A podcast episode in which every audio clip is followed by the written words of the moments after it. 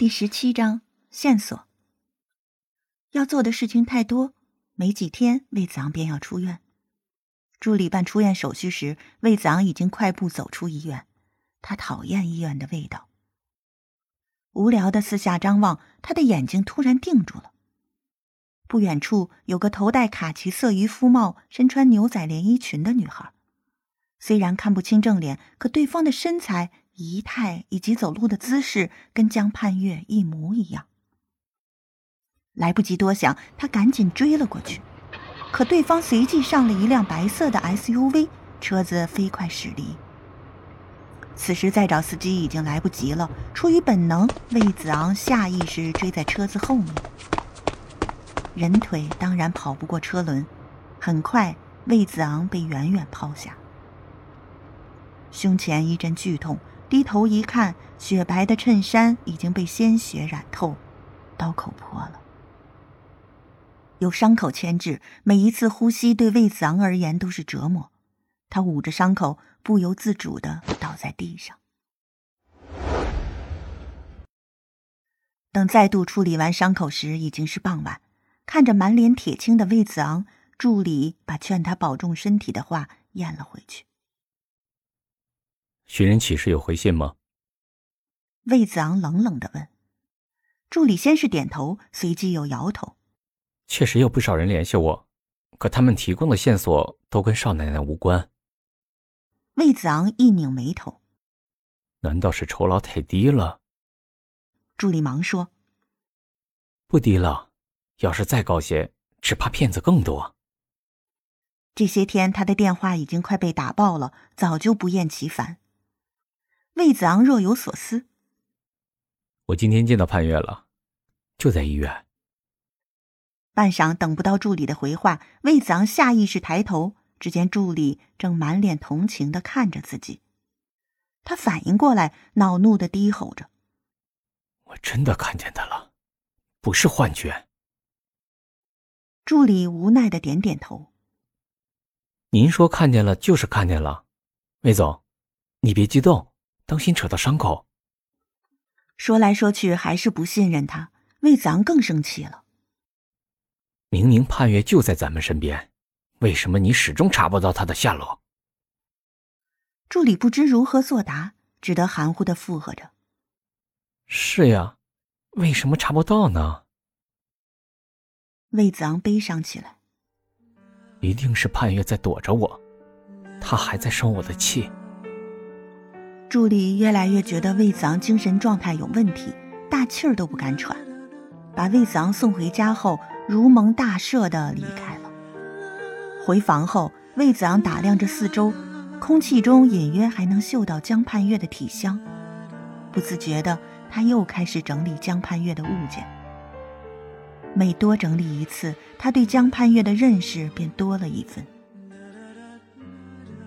开相册，江盼月明媚的笑脸令他有瞬间的恍神。盼月也会笑得这么灿烂，为何在他的印象中从来没有过？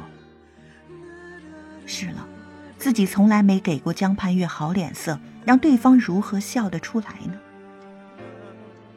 弥补似的伸手抚摸着照片上的笑脸，魏子昂的脸上浮现一丝苦笑。继续往后翻。里面还有好多江盼月少女时代、儿童时代的照片。原来江盼月自小便是个美人胚子，洋娃娃似的，看了就让人忍不住想要在脸上捏一把。突然，一张照片引起魏子昂的注意。照片里，江盼月正依偎在一个中年妇人的怀里，甜甜的微笑着。那中年妇人很眼生，不是江盼月的家人。可看两人的姿势神态，又亲近的不得了。魏子昂脑中灵光一闪，记得江盼月说过，他小时候母亲奶水不足，家里曾经为他请过一个乳母。那乳母意外失去了孩子，便把全部的母爱都寄托在江盼月身上。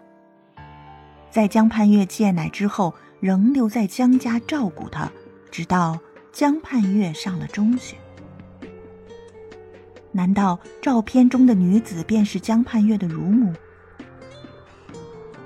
有了线索，再查下去就容易多了。助理那边很快得到回信，江盼月的乳母居然也在本市，而且就住在城郊的一所别墅。更巧的是，那别墅是江盼月父母留给他的唯一房产。魏子昂之前就知道江盼月有栋别墅，可他甚至都从没问过，更别论是去过。他隐约感觉到自己一直以来忽略了好多事。如果对江盼月的了解再深入一些，也不至于如此被动。连夜，他让助理驱车送自己去城郊别墅。助理陪笑劝着：“这大半夜的，人家也不敢给咱们开门呢。再说，这么贸然过去，也影响主人休息。”魏子昂点点头：“你说的对，咱们不能吵到半月，他较轻。”一旦醒了，就很难再入睡。趁着这段时间，咱们赶紧准备一下。你说我买点什么过去呢？他兴奋地在房间内踱来踱去。助理觉得，要是给他安对翅膀，总裁马上就能飞起来了。快去订一束栀子花，潘月就喜欢这个。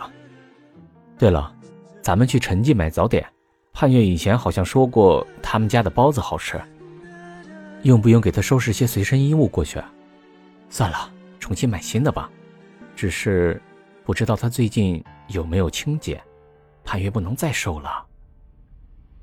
助理目瞪口呆的看着总裁絮絮叨叨，与平日的高冷大相径庭。愣着干什么？赶紧出门呐！魏子昂不满的嘟囔着：“魏总，这大半夜的，店铺都没开门呢。”助理好心提醒。魏长冷哼一声，心想：这都凌晨两点了，居然还不开门，这些店铺真是不知好歹。